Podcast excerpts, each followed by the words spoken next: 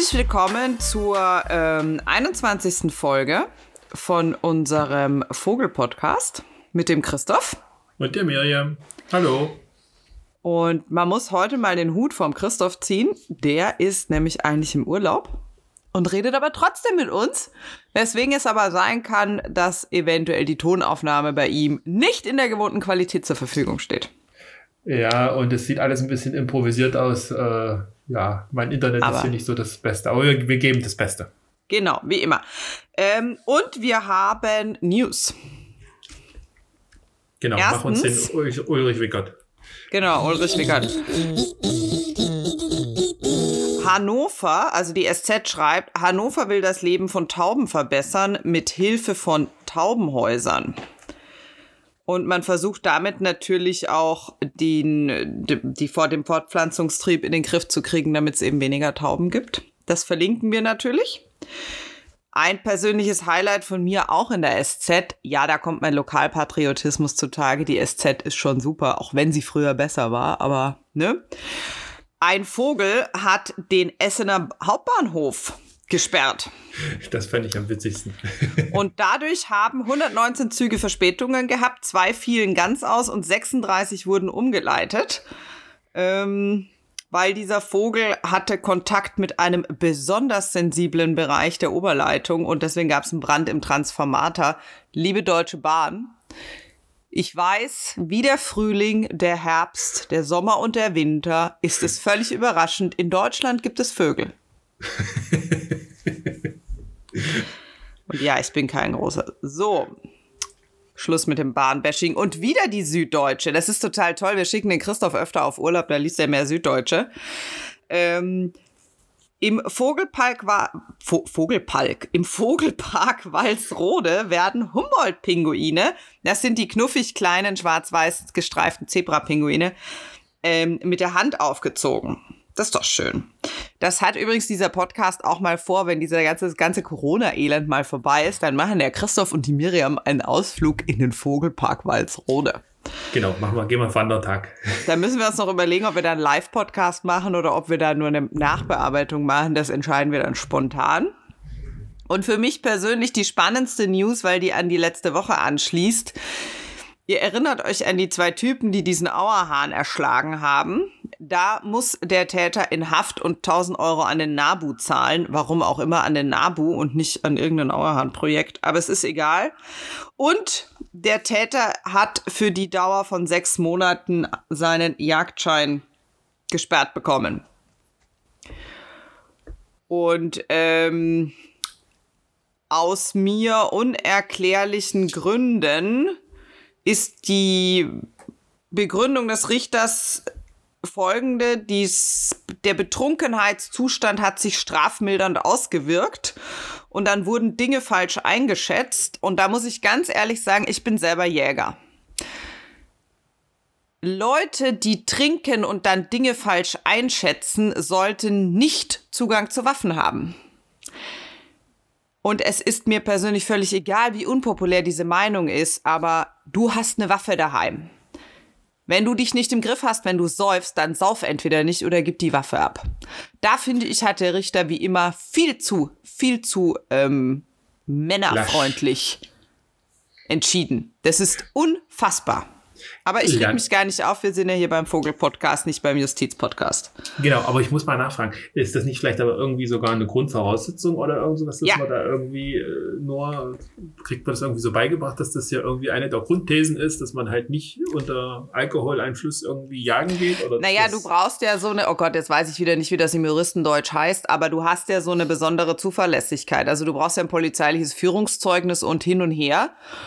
Und ähm, ich meine, dass es sogar möglich ist, dir für andere Straftaten auch den Jagdschein zu entziehen, weil du damit bewiesen hast, dass du eben nicht zuverlässig bist und dass du eben kein zuverlässig genuger Bürger bist, um mit einer Waffe rumzulaufen. Also eigentlich sollte man sich als Jäger schon im Klaren drüber sein, dass man zu einem kleinen Teil der Bevölkerung gehört, der mehr Aggressionspotenzial hat als der Rest durch diese Waffe. Und da wird völlig zu Recht ein deutlich höheres Maßstab an Verhalten an dich angelegt. Also das ist ja die gleiche Diskussion wie, wie bei der Polizei ganz oft. Natürlich kann ich von einem Polizisten erwarten, dass er eine höhere Toleranzschwelle für Anpöbeleien und sowas hat als ein normaler Mensch, weil der große Unterschied zwischen einem Polizisten und einem normalen Menschen ist, der Polizist ist ausgebildet und er läuft mit einer Waffe rum und wenn du das nicht schaffst charakterlich, dann musst du den Job wechseln. Und wenn du es als Jäger nicht schaffst, im besoffenen Zustand sowas nicht zu tun, dann bist du meines Erachtens nicht charakterlich in der Lage, das weiter auszuüben. Also ich weiß nicht, keine Ahnung. Das, äh, ja.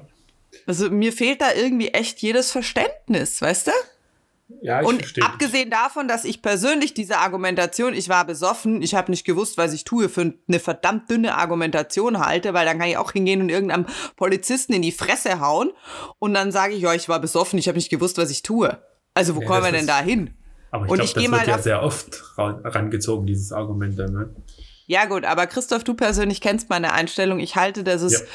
dieses Runterspielen von Alkohol als Droge sowieso für eine ziemlich gefährliche Angelegenheit. Wenn ja offensichtlich die Leute sich unter dem Einfluss dieser Droge nicht im Griff haben. Das ist richtig. Ist aber egal, ich will mich gar nicht aufregen. Also ich will mich natürlich aufregen. Ich bin Münchner, ich reg mich immer gerne auf. Das ist der gottverdammte Punkt. Ähm, Aber Ja. wir sind ja im Vogel-Podcast und nicht im Aufreg-Podcast und deswegen müssen wir jetzt irgendwie die Kurve kriegen zu dem Vögelchen, weil ich glaube, du fängst heute an, oder? ja, ist ein ungerader Tag. Ich fange an. Und zwar habe ich mir den Turmfalken rausgesucht. Erstens mal, weil ich von dem ein Bild habe, den ich als Titelbild für den Podcast benutzen kann. Und zweitens mal, weil das eigentlich ein ziemlich toller Vogel ist, weil der auch unter die Kategorie deppensicher erkennbar fällt. Und wir, die, die diesen, diesen Podcast öfter hören, die wissen ja, dass ich so eine bestimmte Art und Weise habe, so einen Vogel vorzustellen. Und da werden wir dieses Mal ein bisschen davon abweichen, aus Gründen. Das, was jetzt hier gerade geklappert hat, war der Hund. Der Hund lag auf dem Sofa hinter mir und das war jetzt offensichtlich zu unbequem. Egal. Wir fangen an mit dem ornithologisch korrekten Name vom Turmfalken. Der heißt nämlich auch Falco tinunculus. Ich liebe das Wort tinunculus. Ich finde, das klingt einfach toll. Für die Nicht-Lateiner, tinunculus kommt von dem Wort klingend. Und das bezieht sich auf den Ruf des Falkens. Ähm, das ist nämlich ein.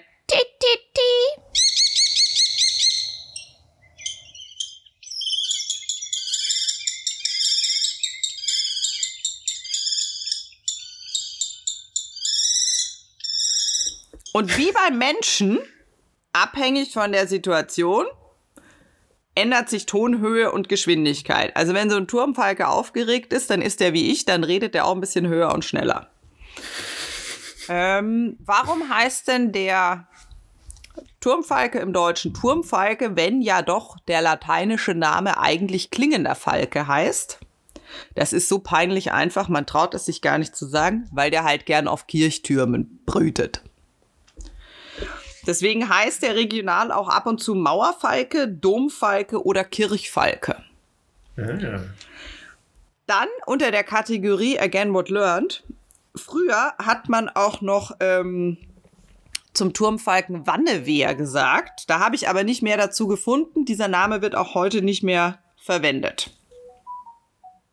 Aha, was klingelt denn da? ja, ich mache schon nicht, ich bin nicht so richtig optimal technisch vorbereitet. Ich habe jetzt aber stumm geschaltet.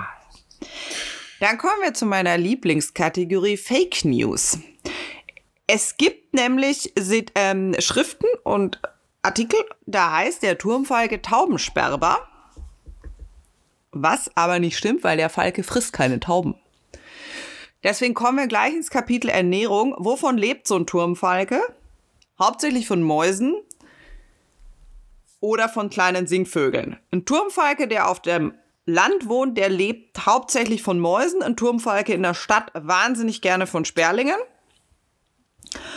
Und je südlicher so ein Turmfalke lebt, desto öfter baut er auch Eidechsen mit in seinen Speiseplan ein. Junge Turmfalken leben sehr viel von Insekten wie Heuschrecken und Käfer. Und der Knabe muss ungefähr 25 Prozent von seinem Körpergewicht fressen. Und die etwas makabere Erkenntnis zum Thema Turmfalke und Ernährung stammt von verunfallten Turmfalken. Man hat nämlich festgestellt, dass die im Schnitt immer zwei anverdaute Mäuse im Magen haben. Oh, okay. Ich wusste, dieses Detail gefällt dir persönlich besonders gut.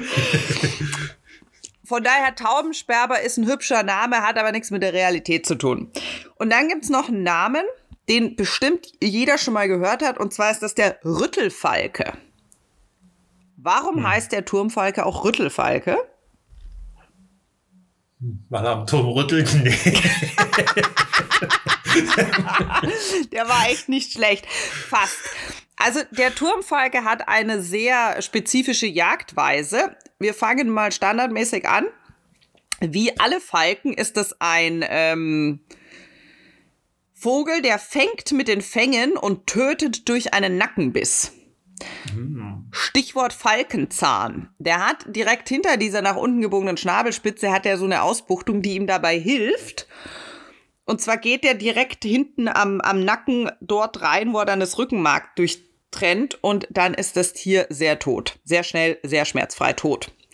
Und er hat zwei bevorzugte Jagdmethoden. Das eine ist die, wie wir schon von mehreren Greifvögeln kennen, berühmt-berüchtigte Ansitzjagd. Man sitzt hoch oben, glotzt hinunter und stürzt sich dann auf die Beute. Und er hat eben auch den Rüttelflug. Das ist ein Ruderflug, bei dem der Vogel quasi in der Luft steht. Ähm, das macht nicht nur der Turmfalke, das machen zum Beispiel auch Mäusebusser, der Eisvögel, unterschiedliche Schnepper, Graufischer, Laubsänger. Und dieser Rüttelflug, den darf man jetzt nicht verwechseln mit zum Beispiel dem Schwirrflug vom Kolibri und auch nicht mit dem Gaukelflug von den Weihen.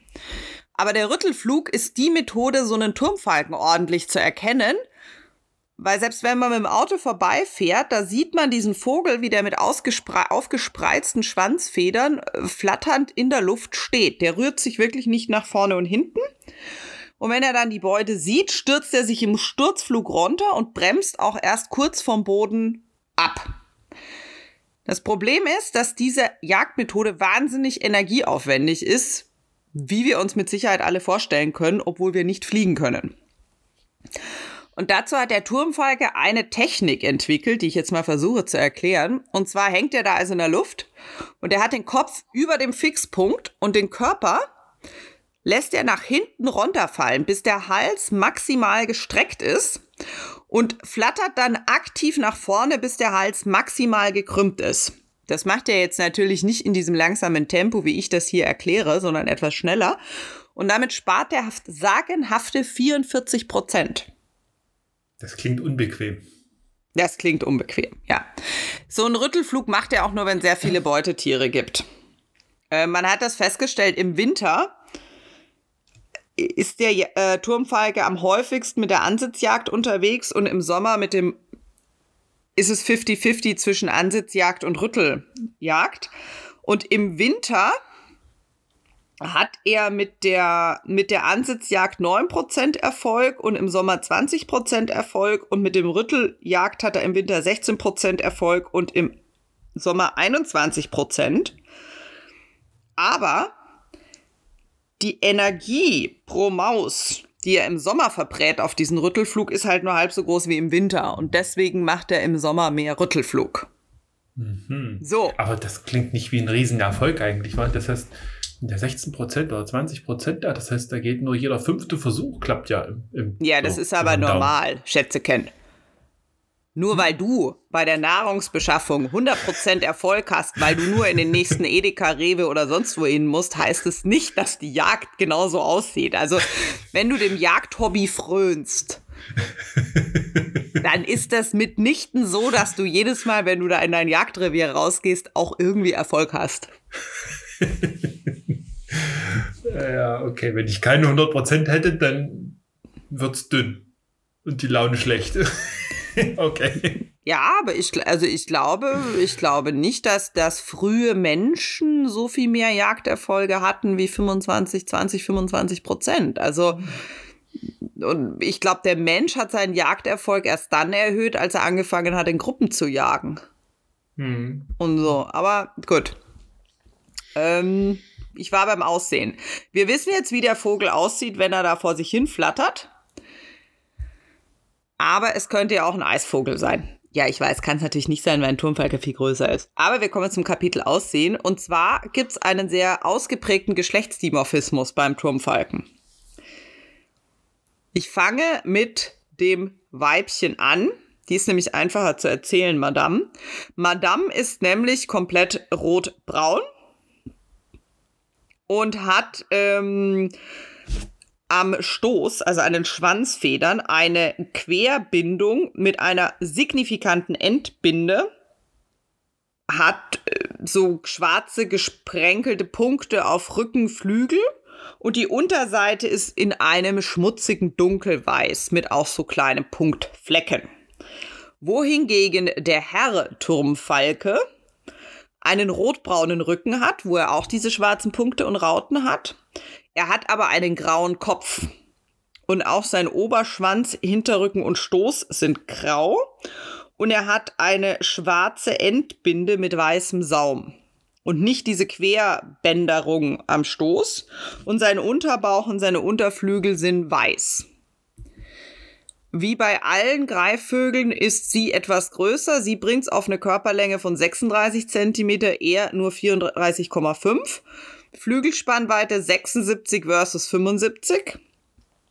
Und vom Gewicht her ähm, hat er 200 Gramm ganzjährig, sie 220 Gramm, kann aber in der Legeperiode bis auf 300 Gramm hochgehen mit dem Gewicht und es gilt die Devise, je fetter, desto erfolgreicher in der Aufzucht.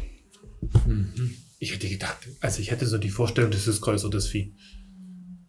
Nee, die sind tatsächlich sehr klein. Also ich habe ja, also ich habe ja hier mehrere Vögel. Hauptsächlich habe ich ja hier einen Rotmilan und ich habe einen Turmfalken und ich habe einen Mäusebussard. Und der Turmfalke ist mit Abstand der kleinste. Also mhm. deutlich mit Abstand der kleinste. Wo kommen die denn vor? Die kommen in Europa, Asien, Afrika vor. Eher im Flachland und definitiv in der Mitte von Europa. Also der brütet in Skandinavien, der brütet auch im Baltikum und in Russland, aber im Rest von Europa bis runter Türkei, Maghreb-Staaten ist er ganzjährig. Und er ist bis runter auf Kap Verde, Kanaren, im Sudan, arabische Halbinsel, Korea, Japan, China, Burma, Assam, Somalia, Äthiopien, Kenia, Indien, Sri Lanka. Also ein richtiger Altweltvogel. Was er nicht mag, ist das eine Extrem sehr dichte Wälder. Deswegen kommt er auch weniger in Skandinavien vor. Und das andere Extrem baumlose Steppen mag er auch nicht. Deswegen kommt er in großen Teilen von Afrika auch nicht vor. Und in Europa ist er am allerliebsten in dieser europatypischen Kulturlandschaft mit Feldgehölzen. Also so wie man sich halt das Land in Mitteleuropa so vorstellt. Bisschen Ackerbau, bisschen Bäumchen. Ähm, die Höhenlagen, in denen er sich rumtreibt, hängen stark von der Beute ab. Also im Harz zum Beispiel wirst du keinen Turmfalken über 900 Meter finden. In den Alpen dagegen bis zu 2000 Meter. Im Kaukasus bis zu dreieinhalbtausend Meter und natürlich muss Tibet als das Dach der Welt wieder alle Rekorde schlagen, bis zu fünfeinhalbtausend Meter. Oh. Er ist aber auch ein Stadtvogel. Also Berlin zum Beispiel scheint eine recht stabile große Turmfalkenpopulation zu haben. Da hat man sogar angefangen, ähm, dafür zu sorgen, dass er auf unterschiedlichen Gebäuden auch noch nisten kann. Mhm. Daher weiß man auch, dass Turmfalken sehr gerne und sehr oft ähm, Autounfallopfer werden. Hier übrigens der kleine Seitenhieb für diese ganzen Honks, die mir immer erzählen, so ein Windrad tötet ja so viele Vögel. Liebe Leute, Autos töten auch Vögel. Deswegen wollt ihr aber trotzdem nicht auf euer Auto verzichten.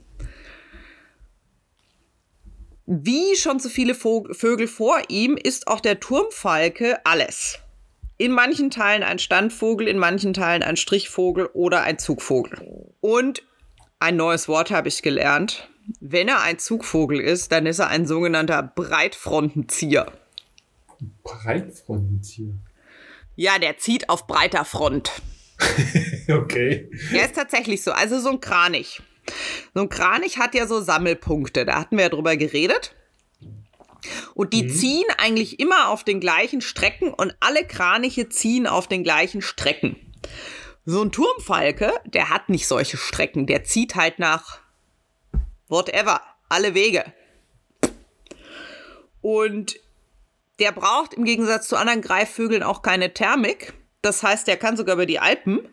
Er benutzt dort zwar bevorzugt die Pässe, aber der kann auch über die schneebedeckten Gipfel drüber fliegen. Da kennt der nix, der Turmvogel, äh, der Turmfalke. Und die Frage, ob er zieht, hängt auch direkt von der Beutepopulation ab. Also wenn der genügend Beute hat, zieht er auch nicht. Was braucht er nicht fürs Leben?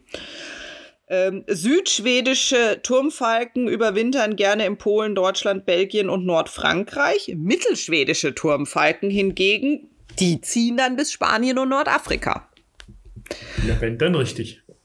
Ich wollte gerade sagen, Rückschlüsse über Südschweden versus Mittelschweden darf jetzt jeder Zuhörer selber ziehen. Ja, dann kommen wir zu deinem Lieblingsthema, der, dem Thema der Liebe. Da können wir nämlich auch wieder ein bisschen Farbenlehre einbauen. Oh. März bis April sind die Balzflüge. Und das war es dann eigentlich auch schon, weil der Turmfalke von Welt baut keine Nester. Entweder ist es ein Felsenbrüter oder er übernimmt verlassene Krähennester. Aber selber bauen ist nicht. Was allerdings, das war mir auch neu, Turmfalken können bei wirklich ausreichendem Nahrungsangebot sogar Koloniebrüter werden. Besonders berühmt berüchtigt war in den 1930er Jahren das Erdinger Moos. Für die Nicht-Bayern, das ist da, wo wir den Münchner Flughafen hingeknallt haben. genau. Ähm, da haben 20 Paare Saatkrähen und 15 Paare Turmfalken auf relativ engen Raum gemütlich miteinander vor sich hingebrütet. Die hat man dann umgesiedelt jetzt, oder was? Mit Sicherheit. Wobei beim Söder weiß man das nie. Gut, ich weiß, der Söder hat den Flughafen nicht gebaut, aber bayerische Ministerpräsidenten wir reden wir nicht drüber. Da reg ich mich Das war bestimmt der Stoiber mit seinem Transrapid noch. Ja, natürlich. Beste Rede ever. Wer braucht Comedians, wenn er Edmund hat, ne? Da hat man am Hauptbahnhof eingecheckt, bevor man am Flughafen. Nee, da ist man am Flughafen losgefahren, bevor man am Hauptbahnhof eingecheckt hat oder so. ähm, aus darf, man darf aber nicht unterschätzen, dass Turmfalken die unmittelbare Umgebung von ihrem Horst durchaus scharf verteidigen. Da kennen die nix. Die haben eine Jahresbrut mit April, Juli. In der Regel vier bis sieben Eier. Und diese vier bis sieben Eier sind von ockergelb bis rotbraun gesprenkelt. Och. Jetzt kommen wir auch schon rasant zu den interessanten Fakten. Ähm, Höchstalter von freilebenden Turmfalken ist 18 Jahre. Das weiß man, seit man die beringt hat. Also die Beringung von Turmverhalten hat uns sehr viel Information verschafft. Erstens übers Zugverhalten, zweitens übers Alter. Im ersten Jahr ist wie bei so vielen Vögeln leider Gottes die Überlebenswahrscheinlichkeit bei 50 Prozent nur. Und im Januar, Februar ist die Todesrate natürlich immer am höchsten. Warum? Ja, weil da in der Regel Schnee liegt und es halt mit dem Futter scheiße wird. An sich ist der Turmfalke aber sehr stabil. Auf der berühmt-berüchtigten roten Liste oder auf mehreren berühmt-berüchtigten roten Listen wird er als ungefährdet geführt. Es gibt in Deutschland 42 bis 68.000 Paare, in Österreich 5 bis 10.000, in der Schweiz 3 bis 5.000 und weltweit schätzt man den Bestand auf 5 Millionen Turmfalken, Individuen.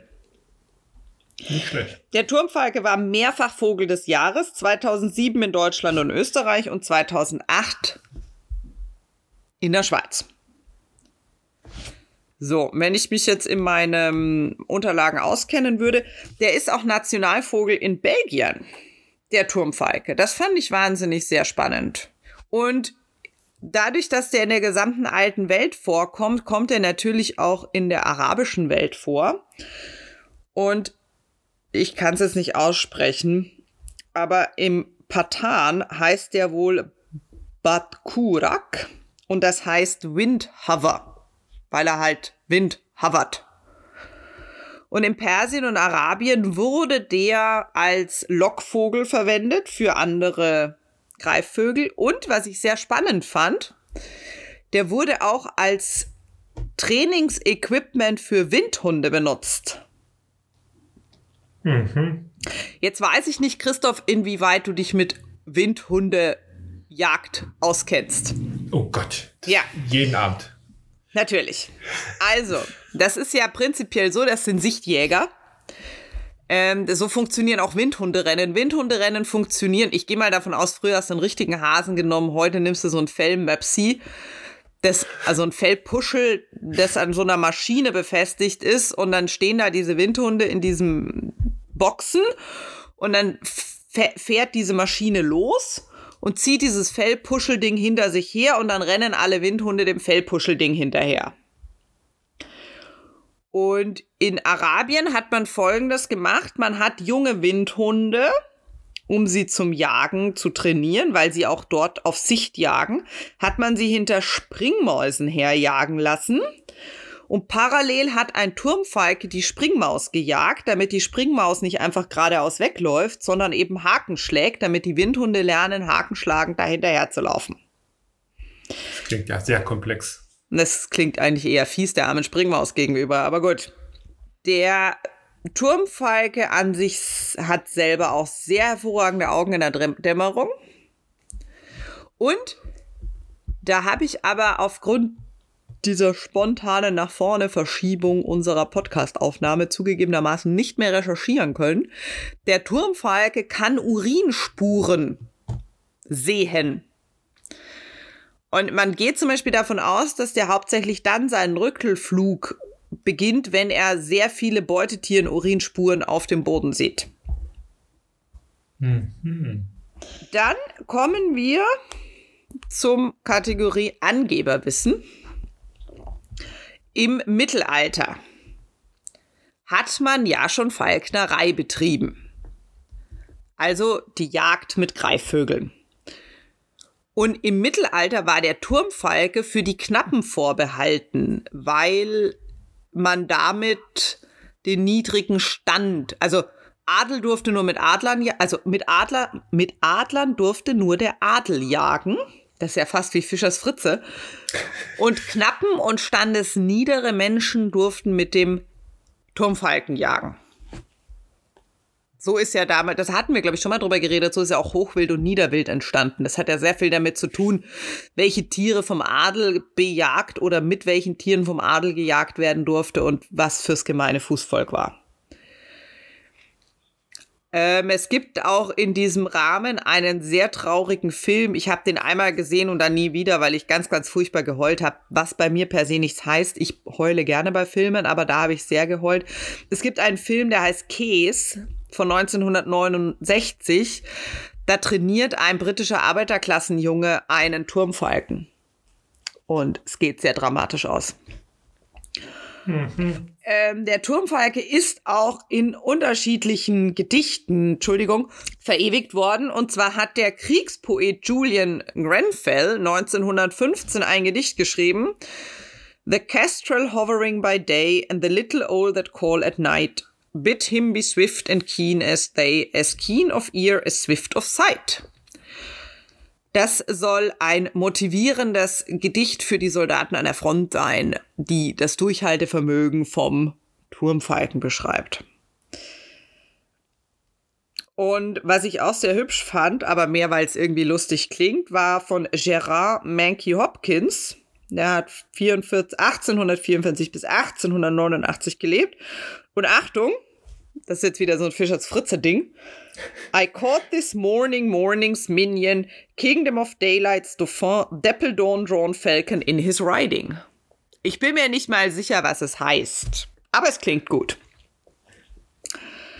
Und nach langer, langer Zeit habe ich ein Bibelwissen anzubringen. Oh. Natürlich, wie alle Greifvögel, gilt der Turmfalke als unreiner Vogel. Und es gibt aber, ähm, das ist eine Lutherbibelübersetzung. Nee, das ist keine Lutherbibelübersetzung.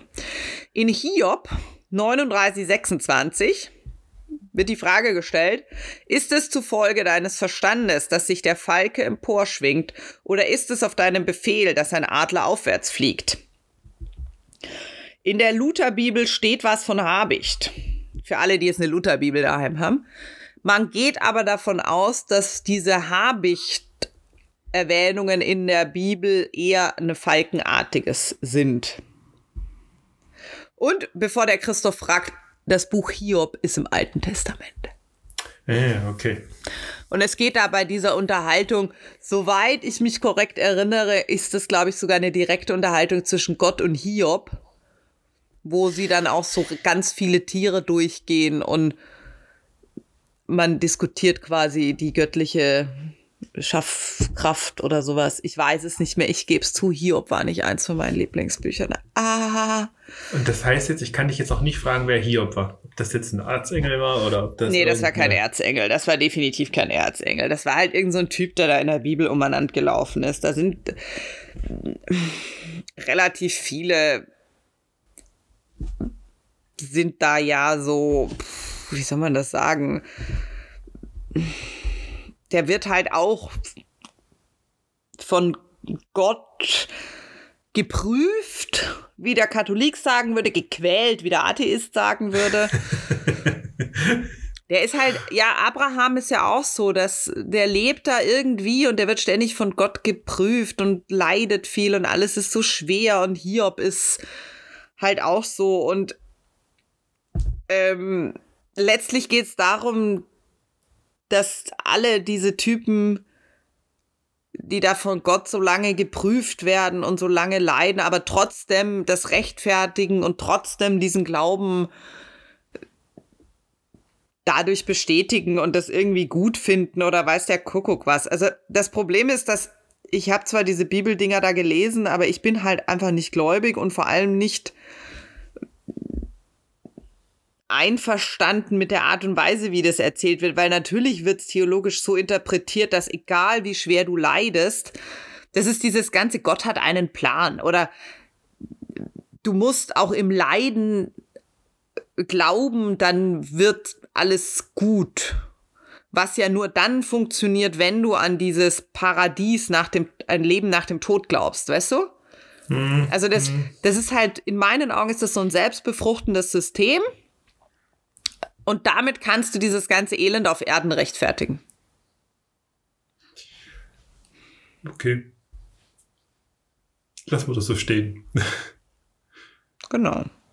Und ich weiß jetzt persönlich nicht, wie ich jetzt von Hiob äh, katholischer Kirchenkritik und dem Turmfalken zu deinem Vogel kommen soll. Deswegen machen wir das jetzt radikal und schalten direkt auf die Ostseeinsel, auf der du gerade bist. Live zum Christoph und dem Flamingo. Yes! Attacke! Genau, ja, ähm, der Flamingo, was kann man dazu sagen? Also, er ist älter auf jeden Fall als die Bibel. ähm, also man ist sich noch ein bisschen uneins. Ähm, wahrscheinlich kommt er aus dem, oder ist er in der Zeit des Oligozän, also vor ungefähr 33,9 bis 23,03 Millionen Jahren irgendwie ähm, hervorgetreten. Also schon sehr, sehr alt. Und man hat dazu auch Fossilien in Europa, Nord- und Südamerika sowie in Australien halt gefunden. Ach, schau, schonen. Genau, also, äh, also sehr weit, sehr weit verbreitet halt auch.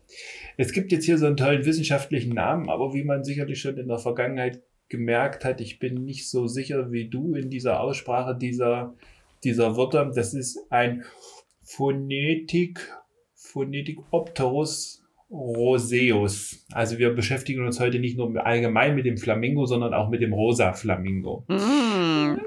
Genau. Es gibt nämlich so verschiedene Unterarten. Dazu komme ich später nochmal, um das noch ein bisschen einzuordnen. Aber eigentlich ist es der rosa Flamingo, mit dem wir uns heute ein bisschen auseinandersetzen.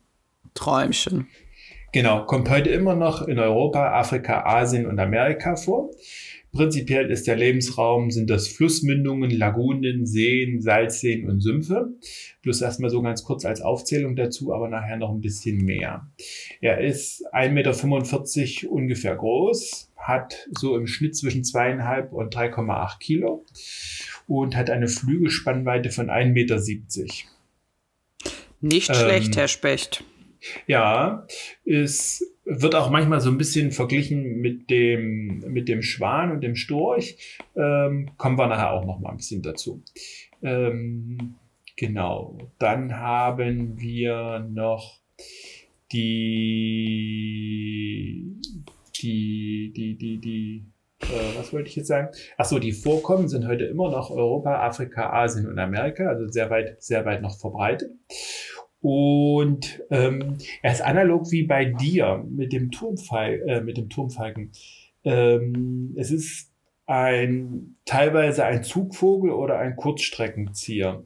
Das kommt halt drauf an. Also es ist nicht so eindeutig zu beantworten. Je nachdem, wo er halt ist. Es ist halt abhängig, äh, abhängig von der Nahrung und wo er sich prinzipiell halt aufhält. Je nördlicher, je nördlicher man ihn findet, desto größer ist die Wahrscheinlichkeit, dass er irgendwie äh, im, Winter, äh, im Winter sich irgendwie vom Acker macht. Mhm. Aber wenn das Nahrungsangebot natürlich stimmt, dann äh, genau, dann muss er ja nicht, muss er ja nicht die Biege machen. Ja. Genau. so, dann haben wir, es gibt, wie gesagt, mehrere Unterarten. Es gibt dann diesen Zwergflamingo, Chile-Flamingo, Kuba-Flamingo, James-Flamingo und den Anden-Flamingo ähm, die sich im Wesentlichen eigentlich in der Größe unterscheiden und halt im, äh, und halt im Auftreten. Also das ich wollte gerade fragen, sind die dann alle rosa? Ja, das mit dem Rosa ist ja sowieso so eine Sache. Da kommen wir auch noch dazu. Warum ich weiß, warum die, die rosa sind. Äh, warum sind sie denn rosa? Klär uns doch jetzt schon mal auf. Ja, weil sie diese Schrimpdinger da, diese Garnelendinger da essen. Ja, genau. Und was ist das da? Ach du liebes Lieschen, diese Panzer da, oder? Das ist doch irgendein so Farbstoff in der Schale von denen. Sagt man Schale? Äh, Bei so einer Garnele? Ja, das weiß ich jetzt auch nicht so richtig, wie das heißt, aber in diesem, genau, also äh, das kommt, das sind diese Karot, Karot, ah. also das, dieser Farbstoff, der auch in Karotten vorkommt, Carotinoide oder so heißt es, glaube ich. Ähm, Carotinoiden, genau. Äh, da kommt die rosa Färbung her. Und ähm, das gibt es auch zum Beispiel, dasselbe ist nämlich, was auch den Lachs nämlich auch rosa macht. Äh, dieser Farbstoff, das ist nämlich am Schluss, ist dieses, ist es dieses Astaxanthin. Und Mirjam, wenn du schon mal gut aufgepasst hast bei deiner Arbeit, dann hast du das bestimmt schon mal irgendwo gehört, diese ich tollen. ich wollte gerade sagen, Stoff. ich wollte ja gerade den blöden Witz bringen. Ich dachte immer, die BASF macht den Lachs rosa. Äh, ja, genau. genau, weil nämlich die BASF macht nämlich bei, äh, stellt nämlich auch diesen, diesen Stoff her, dieses Astaxanthin ähm, das wird, glaube ich, aus irgendwelchen, ähm, aus irgendwelchen Algen kann man das irgendwie züchten. Und das kann man nämlich dann Lachse geben, dass sie nämlich schön rosa werden. Oder äh, genau, also damit kann man viel. Äh, viel Aber es geht ja da letztlich nur um die Farbe, richtig? Ja, es geht nur um die Farbe, genau. Aber ähm, das gibt's mittlerweile, kommt irgendwie ein bisschen vom Thema ab, aber es macht nichts, ähm, weil ich habe mich da mal ein bisschen mit auseinandergesetzt mit diesem Zeug. Äh, das kannst du auch als Tabletten für Menschen quasi nehmen und das ist ein Antioxidant, nämlich. Ähm, ja, ich frage mich halt gerade, ob man also Lachse, ich gehe davon aus, dass man das deswegen kauft, wenn man Zuchtlachse hat. Ja. Damit die dann eine schön rosa Farbe kriegen. Und die Frage ist, braucht man diese rosa Farbe für irgendwas anderes, außer damit der Verbraucher glaubt, er kauft ein schönes Stück Lachs, weil letztlich wäre ja so. Würde ich's, ich würde es als Marketing einschätzen. Okay. Weil theoretisch könnte man, würde ja so ein Lachs auch wahrscheinlich schmecken, wenn er nicht rosa ist. Ja, genau. Also, okay. ja, und du siehst ja schon den Unterschied, wenn du mal im Laden, wenn man da mal ein bisschen aufpasst und mal rosa äh, Wildlachs oder Zuchtlachs kaufst. Also du siehst das mal, dass der, äh, der Zuchtlachs irgendwie den doppelten Anteil von Fett hat. Mhm. Also Wildlachs hat irgendwie nur die Hälfte. Ähm, und der Wildlachs, der hat auch ein ganz anderes Rot. Also das das sieht, ich finde, das sieht anders aus als, ähm, als der Zuchtlachs, das Rot, was da drin ja, steht. Ja, definitiv. Man, man kann das unterscheiden. Wobei ich zugeben muss, ohne jetzt da eine große Diskussion anzufangen, ich vermeide ja inzwischen Lachs zu essen.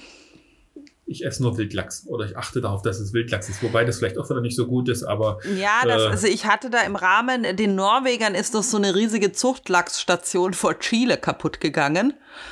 Ja. Und irgendwie im Rahmen dessen letztlich dann ist wie mit den Avocados. Wenn dir diese Welt in irgendeiner Form am Herzen liegt, darfst du es halt nicht mehr essen, also verkneife ich es mir halt jetzt.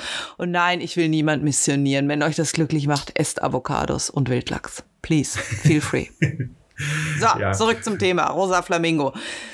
Genau. Sind denn die anderen Flamingos jetzt auch rosa oder ernähren die sich anders und sind deswegen nicht rosa?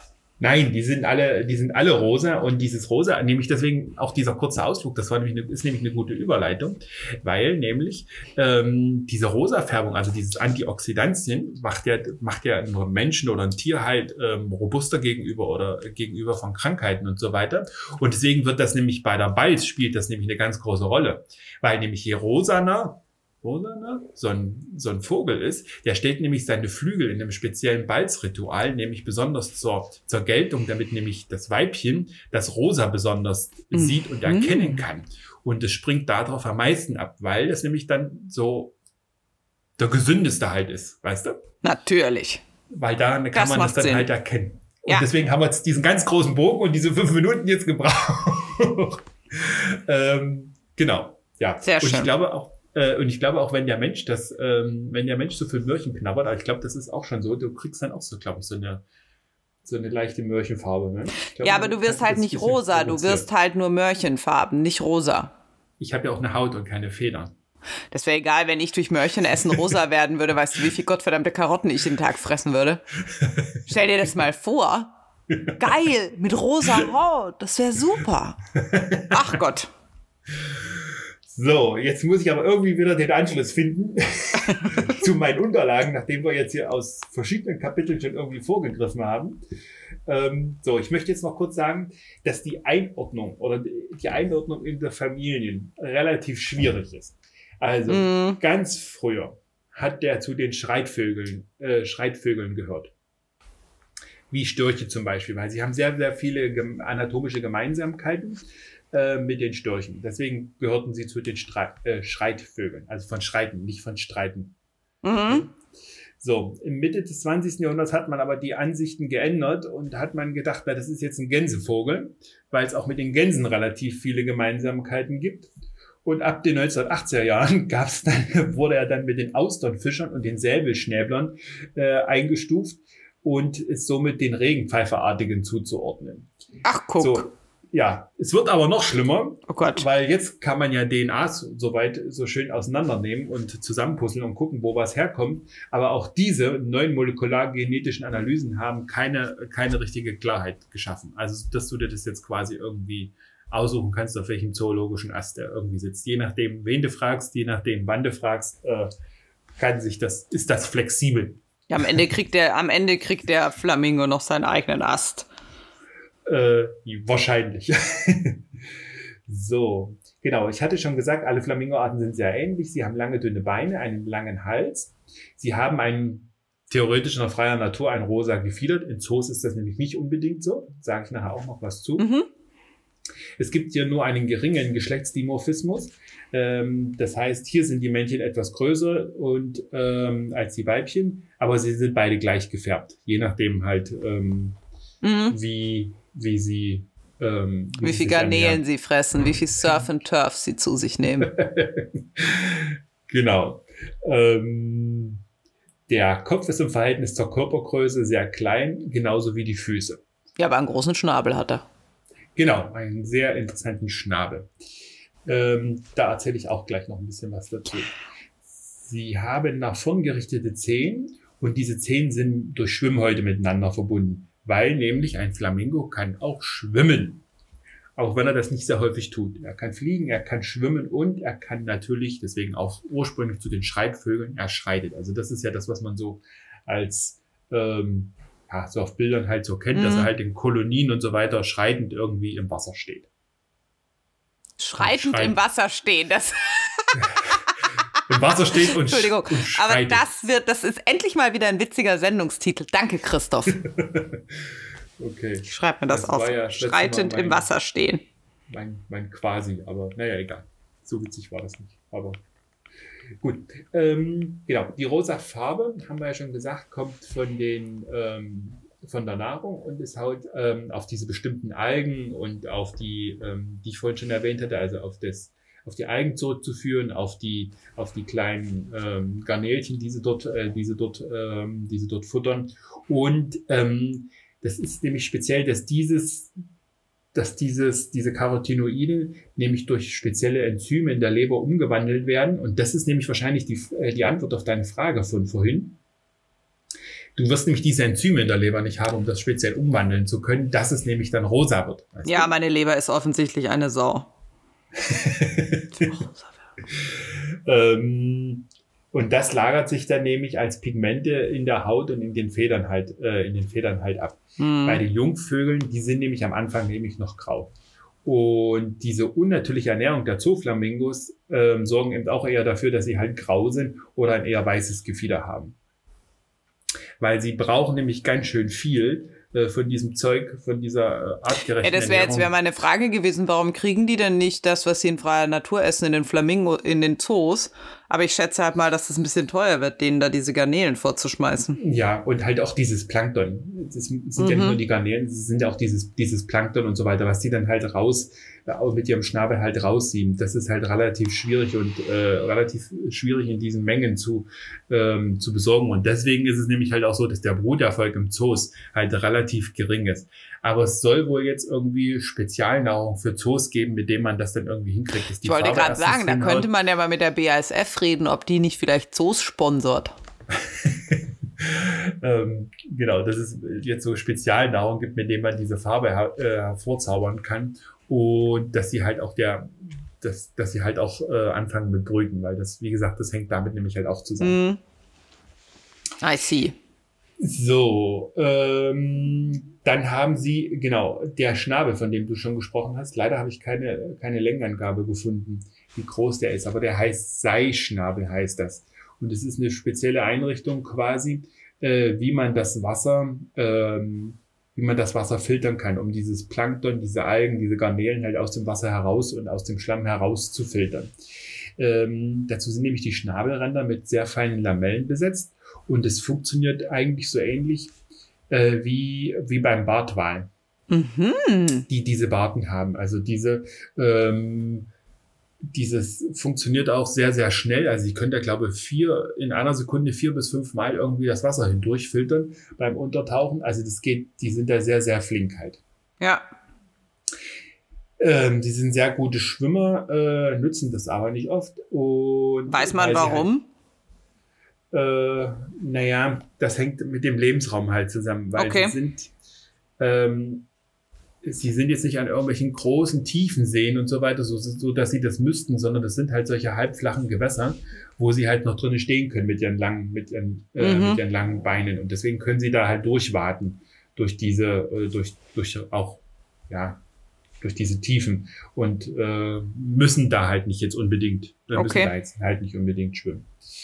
Ähm, das ist genauso wie mit dem Fliegen. Also sie können halt fliegen, aber das ist jetzt auch nicht so das, das was so ein Flamingo halt macht. Das macht er halt nur dann, wenn er entweder zu seiner Brutstätte, die nicht gleich äh, ist, wo er sich tagsüber halt zum Futtern aufhält, sein muss.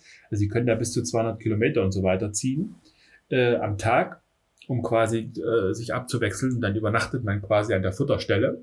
Okay futtert dann und fliegt dann zurück, um dann in die Brutkolonie zurückzukehren und dort nochmal die Jungen zu versorgen. Mhm. Und man bleibt dann halt immer nur über Nacht, weißt du? Also damit sich das halt auch lohnt, wenn sie so ein Stückchen fliegen müssen, bleiben sie halt über Nacht dort, sind da zwei Tage und fliegen dann nächsten Tag erst wieder zurück. Mhm. Also äh, ist halt nahrungsabhängig, je nachdem, ob sie da halt was finden. Also es gibt in Spanien zum Beispiel irgendwelche Kolonien, ähm, die Namen haben mir jetzt nichts gesagt, habe ich jetzt nicht aufgeschrieben, aber wo, wo sowas dann halt gemacht wird. Ja. Ähm, so, ähm, Sie zum Flug muss man noch sagen, dass sie beim Flug den Hals gestreckt halten. Die Flügel werden schnell und regelmäßig geschlagen. Hier gibt es auch wenig Gleitphasen, also sie sind halt wirklich immer am, am Flattern. Sie, bliegen, äh, sie bilden deswegen fliegende Gruppen äh, in diesen V-Formationen, was man so kennt, ähm, dass man halt energiesparender unterwegs ist. Mhm. Und dann ist das wie beim Schwan, was ich vorhin schon kurz angedeutet hatte. Es gibt vor und, dem, vor und nach dem äh, Start nein, Quatsch, vor dem Start und nach der Landung laufende Schritte, also dass man so quasi in die Gänge kommt beziehungsweise abbremsen kann. Ähm, genau, das ist zum Flug zu sagen. Ja, aber schon langsam verstehe ich, warum man gedacht hat, dass das Gänsevögel sind. Die macht das auch so, wa? Gänse. Ja, ja, also Gänseflügel fliegen, Fl Flügel, ich kann aber heute auch nicht reden. Gänsevögel fliegen auch in einer V-Formation. Naja, ja, okay. So, und dann kommen wir zum, ähm, zum Stehen. Also man sieht ja auf Flamingos, dass die auf einem Bein stehen. Ne? Ja. Das ist bequemer.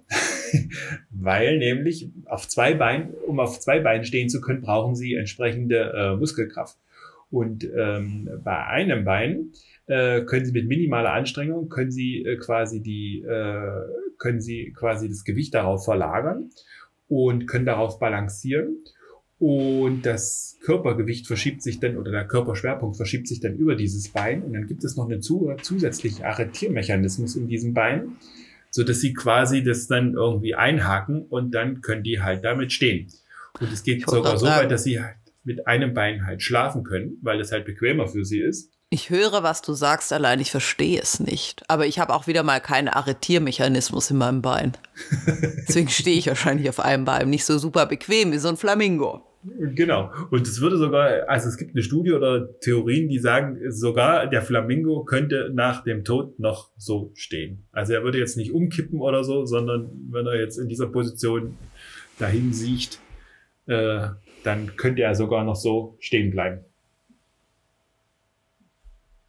Äh, ja. mein also, perverses geistiges Auge macht jetzt daraus einen toten, einbeinig rumstehenden Flamingo und ein kopfloses, um diesen Flamingo herumlaufendes Huhn. ja, also sowas, äh, sowas kann es, äh, kann es geben. Das ist aber Warum nur eine Theorie, oder? Das hat keiner getestet. Ich habe mir jetzt die Quelle nicht genau angeguckt. Also es gibt noch eine Quellenangabe, wie das ist. Ich weiß jetzt nicht, ob das nur irgendeine biomechanische Annahme ist, die man damit irgendwie bewiesen hat oder die man damit oder ob es da jetzt zu Bilder gibt. Das müsste ich, könnte ich aber in den Show Notes quasi nachliefern, indem ich die Quelle nochmal recherchiere. Also ich habe eine Quelle dazu, nur das beschrieben. Sehr gut, sehr gut, sehr gut. Kommen wir nochmal zurück, warum äh, warum es vielleicht eine Gans sein könnte oder in diese, in diese Gruppe gehört ist, weil ähm, die Stimme, die sie haben, ist nämlich auch so ein gänseähnliches Tröten, was sie halt machen. Deswegen ist es vielleicht auch wieder so ein, so ein Punkt in diese Richtung. Kannst du das nachmachen oder brauchen wir da einen Einspieler? Ich bitte um einen Einspieler. Sehr gut.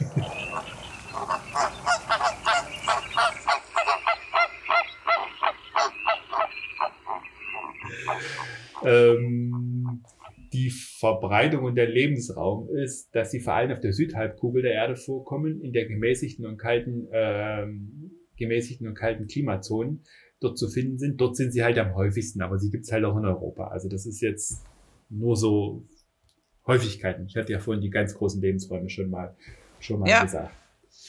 Ähm, zum Beispiel haben wir in Asien das Vorkommen von Anatolien bis zum Iran, bis sogar zum Westen, Westen Indiens, wo es halt vorkommt. In Europa gibt es zum Beispiel größere Vorkommen in, in Spanien, in Südfrankreich, auf Sardinien und in Griechenland findet man größere, größere Vorkommen. In den 1980er Jahren wurden Flamingos auch im Norden von Frankreich, in den Niederlanden, Dänemark und Deutschland sogar beobachtet. Ach, guck. Aber das, ja, aber das ist, äh, ist heute nicht mehr aktuell. Also man findet sie dort nicht mehr. Zum Beispiel gab es hier den Zwillbroker Feen. Das ist ein Feuchtgebiet an der deutsch-niederländischen Grenze. Und hier gab es eine kleine, eine kleine Brutkolonie von Rosa und Chile Flamingo. Und es soll wohl die nördlichste Flamingo-Kolonie der Welt äh, gewesen sein. Also nördlicher ging es wohl nicht. Aber ich glaube, die existiert nicht mehr. Mhm. Das ideale Habitat für so ein äh, Flamingo ist nämlich so eine ähm, alkalische oder salzige Seen ähm, mit einem hohen Anteil von Chlorin, Natriumcarbonaten, Sulfaten oder Fluoriden. Ähm, das macht sie nämlich hier relativ einmalig, weil kaum ein anderes Wirbeltier hier existieren kann. Mhm. Ähm, also sie können ja quasi wieder so eine ökologische Nische quasi ähm, besetzen und haben sich quasi darauf spezialisiert, hier in diesen, in diesen Bereichen überleben zu können. Ja. Ähm, die Flamingos trinken sogar dieses Wasser und die ernähren sich halt von diesen wenigen Organismen, die hier, die hier in dieser, äh, die diese ja, Umwelt halt tolerieren. Mhm. Wichtig ist oder interessant ist es nämlich auch für, ähm, für Flamingos, dass das Fehlen von Fische nämlich wichtig sein kann für die Nahrung, weil das können nämlich durchaus Nahrungskonkurrenten äh, äh, Konkurrenten sein, also die dann die Algen, die kleinen Krebschen und so weiter ja. alles schon vorher vorher weghauen, ähm, dann macht das für einen ähm, Flamingo schwieriger.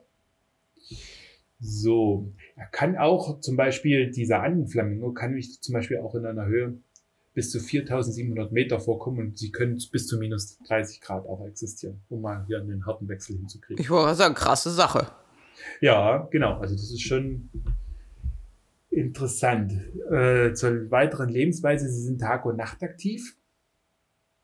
Ähm, viele Arten fressen auch am Tage und in der Nacht. Sie sind sehr gesellig. Das ist, glaube ich, das, was man so insgesamt auch so, so kennt. Also sie sind die, die sammeln sich halt auch so in Kolonien zu Tausenden und Zehntausenden. Es können auch Zehntausende Individuen sein, die sich da ansammeln.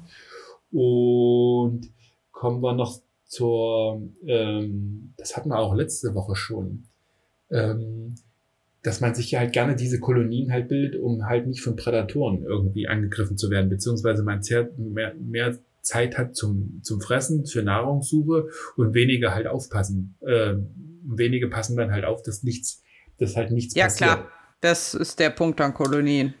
Genau, also das tritt hier halt auch wieder auf. Und äh, kommen wir nochmal zur exakten Nahrung, was die halt alles dabei dann so herausfischen. Äh, das ist dann also Plankton, diese Einsiedlerkrebse, Muscheln, Samen von Wasserpflanzen. Zum Beispiel können nämlich auch Reisfelder interessant sein, äh, dass sie da halt Reisfelder ernten, äh, wenn die, wenn sie halt nichts, nichts tierisches in dem Sinne finden. Ähm, sie haben dennoch ein sehr breites Nahrungsspektrum. Sie sind also nicht sehr, sehr spezialisiert. Ähm, und es ist auch regional unterschiedlich, ähm, was sie für Vorlieben haben, halt je nachdem, wie das Angebot ist. Um mal zum Beispiel einen Vergleich zu haben, so ein Flamingo braucht 270 Gramm Nahrung für sich, was circa 50.000 Insektenlarven entspricht. Und wenn man dann so eine Gruppe von 1500 Flamingos hat, die verzehren nämlich dann täglich so 75 Millionen, äh, Millionen Larven an, an einem Tag. Ach du Scheiße. Genau, also das muss dann erstmal irgendwie da sein, ne? Ja. Da reden wir mal noch nicht von irgendwelchen Krebstierchen, die sie dann noch irgendwie äh, noch, noch, noch futtern. Also ja, das sind natürlich schon Mengen. Das ist heftig. Genau. Und dazu ist halt dieser Schnabel halt sehr, sehr spezialisiert. Ich hatte ja vorhin schon mal gesagt, dass sie bis vier bis fünf Mal das Wasser damit halt äh, in einer Sekunde äh, sieben können und das herausfiltern können. Ähm, die Arten, es können auch mehrere Arten gleichzeitig existieren untereinander, weil aufgrund der Größe haben sie unterschiedlich große Schnäbel und damit sind sie spezialisiert auf unterschiedliche Arten von, von Nahrung. Also das, was dem einen quasi durch die Lappen geht, ist dann quasi das Futter für den nächsten. Also deswegen stehen die auch nicht in unmittelbarer Konkurrenz zueinander, diese Arten. Also das heißt, sie können in einer Kolonie, können auch mehrere Arten halt auftreten und die konkurrieren halt dann nicht um das Futter. Ja. Auch ganz interessant fand ich diesen Fakt. Ähm so, ähm, dann gibt es zum Beispiel ein ganz besonderes Verfahren, also ja, Verfahren, nennen wir es Verfahren oder ja, Verhalten oder Verhaltensweise, um Nahrung zu gewinnen. Das ist das sogenannte Stamping. Ähm, es klingt jetzt wie Stempeln, ne? so ähnlich funktioniert es halt auch. Also ein Flamingo steht im Wasser, taucht den Schnabel unter Wasser, dann dreht er sich um seine eigene Apfel mit schnellen, stampfenden Fuß, äh, Fußbewegungen und ähm, wirbelt dabei Sand und Schlamm auf, den er dann halt entsprechend schnell filtern kann. Also ja, wenn man da mal so ein Flamingo im Kreis drehen sieht, dann nennt man das halt Stamping. Und das ist halt für eine Suche geeignet. Sehr gut. Also, liebe Zuhörer, ihr wisst es, sich um sich selbst drehende Flamingos sind nicht kaputt, die futtern. genau, da ist nicht irgendwie der Arretier, äh, Arretiermechanismus irgendwie kaputt, sondern das ist einfach.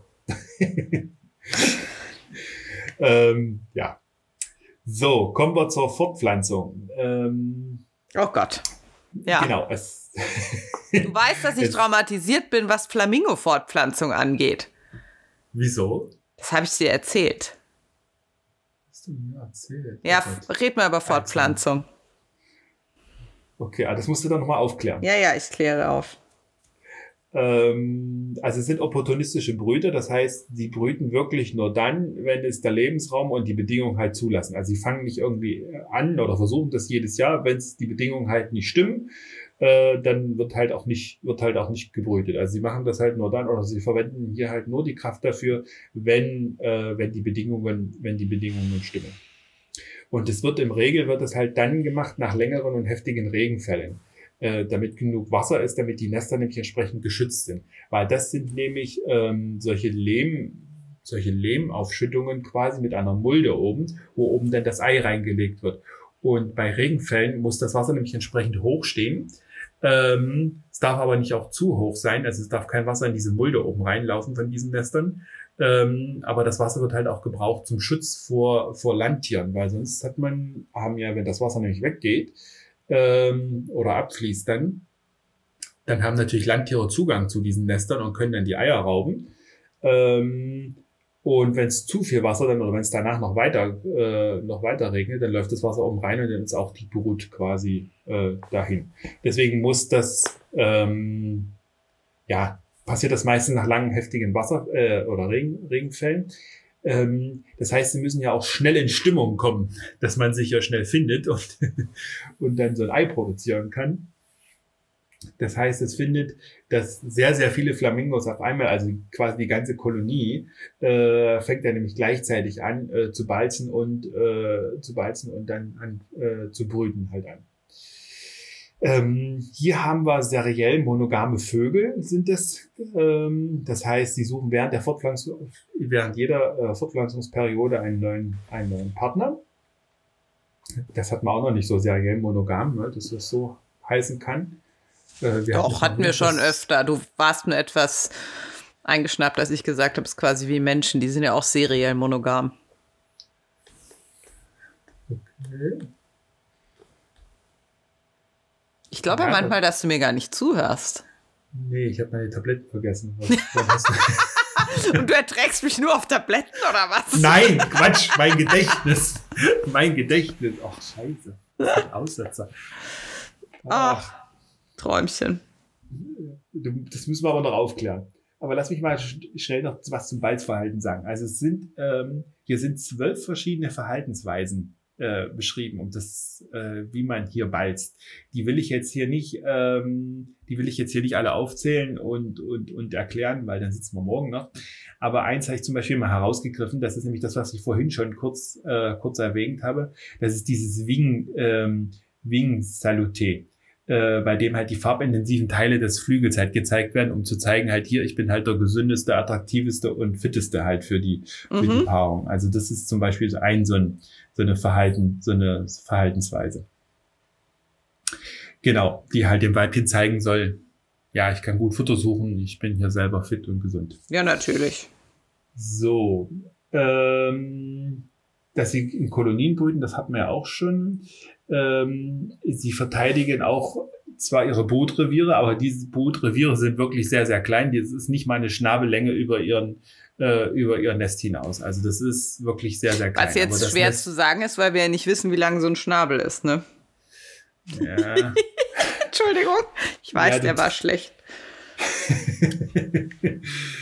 ja, genau. Okay. Hm. Ähm, la Was haben wir noch? Ähm, sie benutzen zum Beispiel halt auch die Nester des Vorjahres, ähm, wenn halt schon welche da sind. Und die Nester können dann so 35 bis 56 Zentimeter hoch sein. Und diese Mulde, von der ich gesprochen habe, kann so circa 20 Zentimeter tief sein, die dann oben hinein gebaut wird. Mhm. Ähm, die bauen in den Kolonien sehr, sehr dicht beieinander. Das sind so beschrieben, dass es fünf Nester je Quadratmeter sind. Das ist doch schon recht viel, glaube ich. Ne? Ja. Dann könnte man ja jetzt fast statistisch darauf hinaus ableiten, wie lang so ein Schnabel ist. Ne? Oh Gott. Wenn man, ja. wenn man jetzt weiß, wie groß so ein Nest im Durchmesser unten ist und weiß, dass das auf einem Quadratmeter ist, dass da fünf sind, Egal. Könnte man das vielleicht ungefähr abschätzen? Könnte man, ja, aber das machen wir jetzt nicht live im Podcast. so, ähm, es wird nur ein Ei gelegt, was, ähm, was weiß ist und manchmal äh, mit bläulich, bläulichen Blausch, nee, einen Blauschimmer hat. Ähm, das Gewicht beträgt 115 bis 140 Gramm und beide Partner brüten abwechselnd circa 27 bis 31 Tage. Mhm. Sie bleiben fünf bis zwölf Tage, äh, verbleiben sie die, äh, die Jungvögel im Nest und danach ähm, werden sie in den sogenannten Kindergarten gebracht. Nämlich, ähm, man findet sich hier am Schluss ähm, in diesem Kindergarten quasi zusammen, um das Überleben halt äh, ja zu sichern. Und es sind sogar Kolonien beschrieben, wo es bis zu 300.000 Junge in einem solchen Kindergarten quasi sind. Ähm, einfach um das Überleben halt zu sichern. Wenn da halt so ein eines, eins nur in diesem Nest wäre, dann ist das halt, ja, sicherlich aus der Luft leicht angreifbar, aber wenn halt sehr, sehr viele sind, dann ist das halt doch relativ, ja, ja. die Chance halt zu überleben doch relativ groß. Ähm, dann werden die, aber die Eltern erkennen trotzdem in dieser Masse von Jungvögeln trotzdem ihren eigenen. Das soll wohl durch Laute äh, angeblich passieren. Mhm. Und die Jungvögel werden mit der sogenannten Kropfmilch versorgt. Hast du das schon mal gehört, Miriam? Ja, das habe ich gehört. Aber ich weiß nicht genau, was es ist. Wenn das irgendwas anderes ist als irgendeine, irgendwas, was sie im Kropf entweder produzieren oder sammeln, dann weiß ich es nicht. Ja, genau. Also so ist es. Ähm, nicht nur, also bei dem, beim Flamingo ist es nicht nur im Kopf, sondern sogar noch irgendwie im Magen wird es dann gebildet.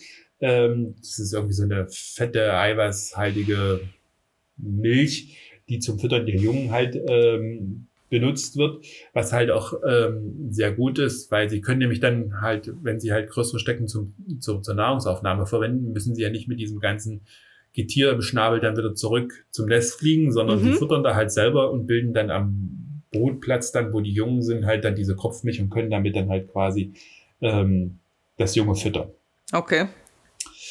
So, dann haben wir noch ein wenig, ähm, ach so, sie werden 20 bis 30 Jahre alt. Wenn sie freilebend sind, in Gefangenschaft ist es sogar beschrieben bis zu 80, bis zu 80 Jahre. Kann, 80 Jahre, wow.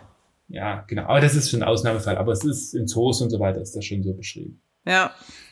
So, jetzt kommen wir noch abschließend zum Flamingo und der Mensch. Oh, da, da bin ich jetzt gespannt.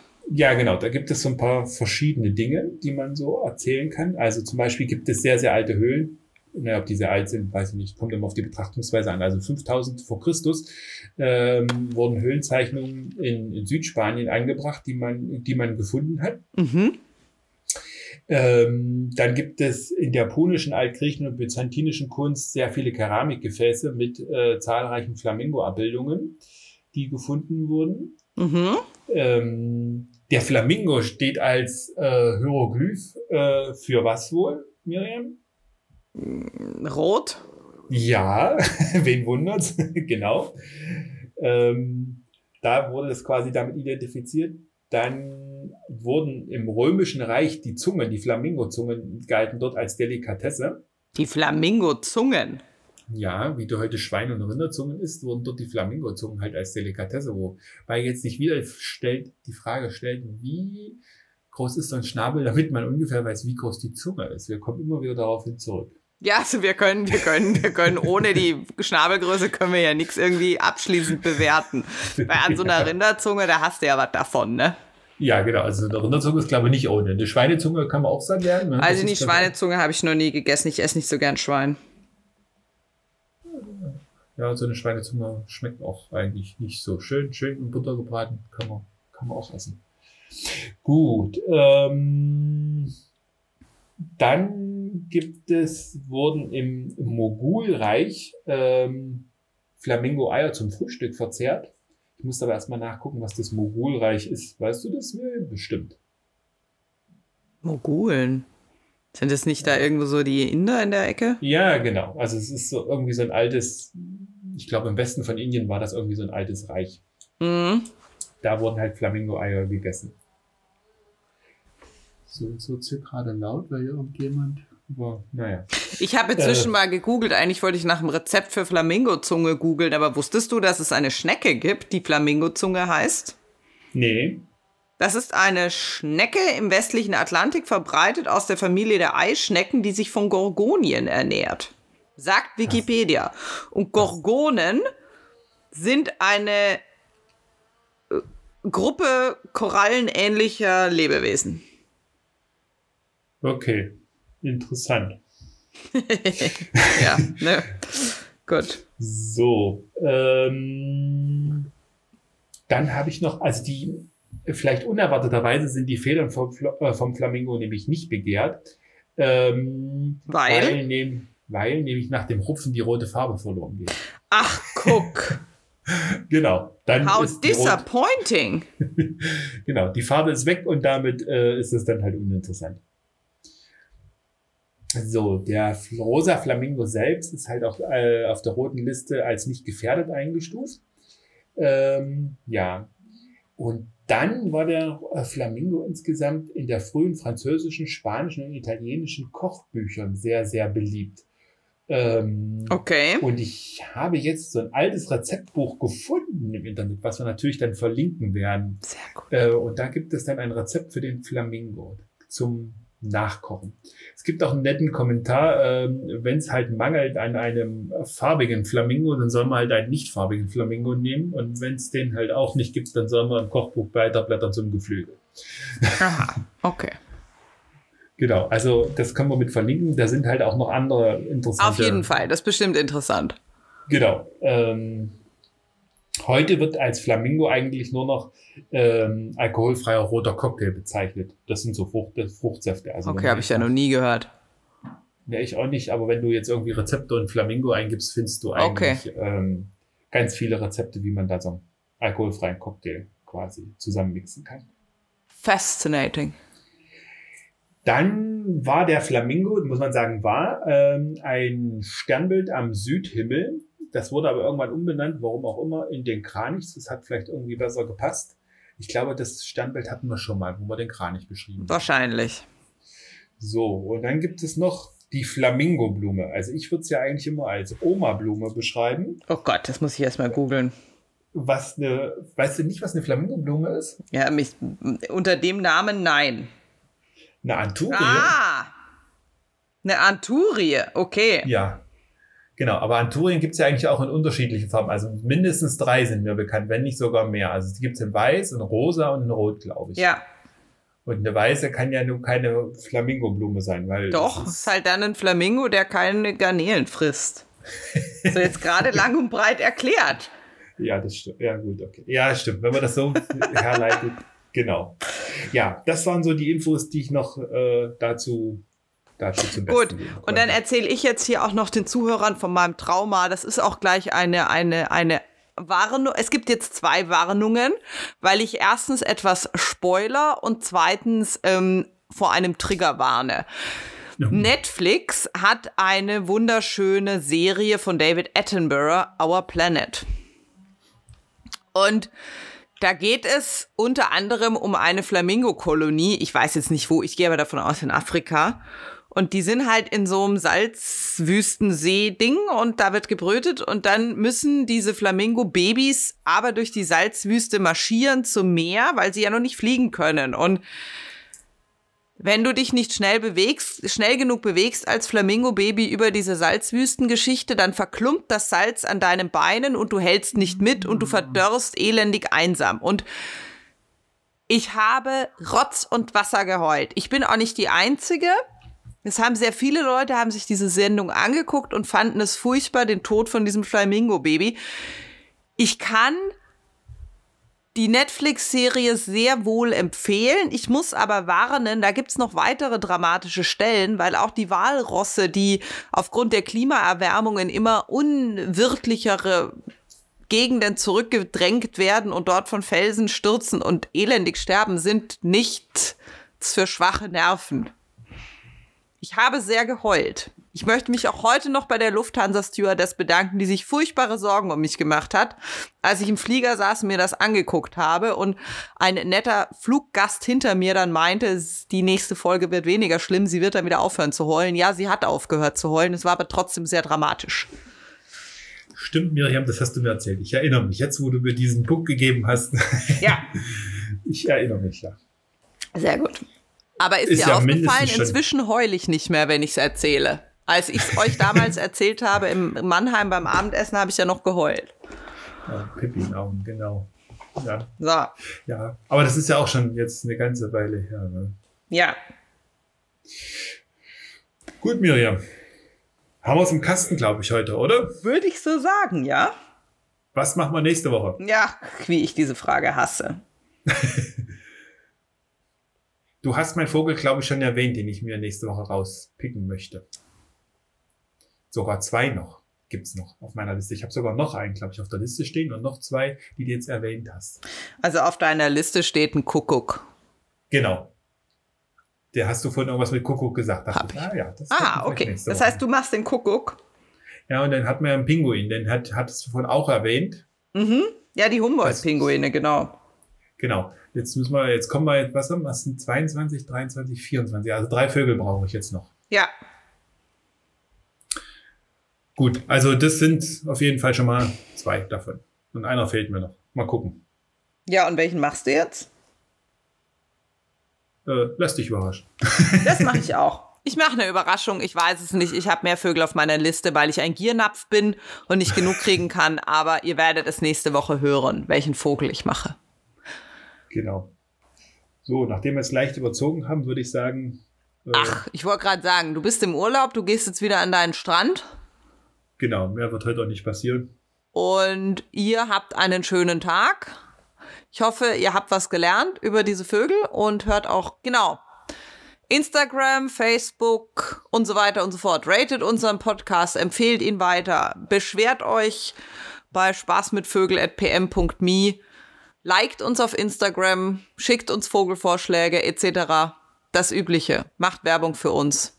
Seid lieb zueinander, Bleibt gesund. bleibt gesund und alles wird gut. Okay, bis nächste Bis Woche. dann. Tschüss. Tschüss.